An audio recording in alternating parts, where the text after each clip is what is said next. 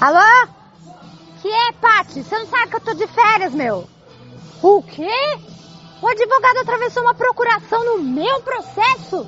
Não, eu não tava sabendo. Pô, meu, eu tô aqui na santa paz de Deus, de férias, e você me liga pra dar notícia ruim? Se vira aí com o doutor Hélio, meu. Tchau. Eu, essa menina é louca. Essas crianças da...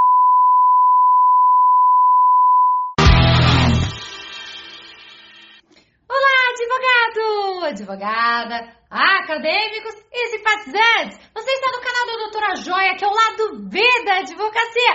E vocês foram lá no meu Instagram.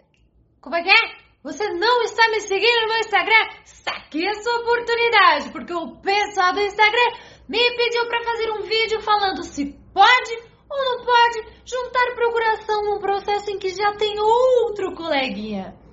E aí? Pode ou não pode? As três coisas que mais me irritam no direito é processo redistribuído.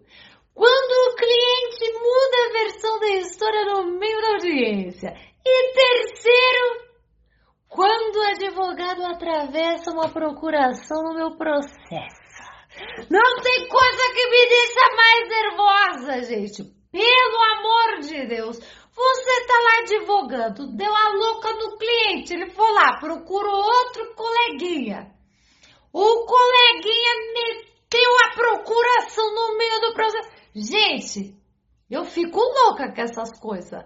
Será que o colega não viu que eu tava no processo? Será? É o seguinte, o Tribunal de Justiça entende que tudo bem, pode fazer isso aí, tá? Atravessou a procuração, a anterior está anulada. Então o juiz vai falar: ah, esse é o advogado novo, vamos prosseguir com o processo. Mas será que é só isso? Será que tudo bem o coleguinha meter a procuração lá no processo sem falar com você? Acho que não. O artigo 11 do Código de Ética e Disciplina da UB fala que o advogado não deve aceitar procuração de quem já tenha patrono constituído sem aviso dele. Meu amor, se você aceitar uma procuração assim e atravessar do processo de quem já tem advogado, Pode ser que não aconteça nada no processo, mas na OAB, meu amor, é infração ética. Tudo bem? Não se pode fazer isso, meu anjo. O que você pode fazer é pedir um subestabelecimento sem reserva, que é o vídeo da semana passada, ou uma revogação de poderes, que é o link que eu vou deixar aqui. Mas não pode atravessar a procuração. É infração ética. Além disso, no próprio artigo 11, existe uma parte que diz que, salvo se for urgente e tiver um justo motivo. Vamos dizer aí que o cliente tinha um advogado, o advogado morreu. Não dá para pegar uns subs dele, não é mesmo? Então tudo bem entrar com uma procuração. É super compreensível. Ou o advogado sumiu. Não se tem o paradeiro do homem. Mudou de país, sei lá. Obviamente o cliente não pode ficar amarrado.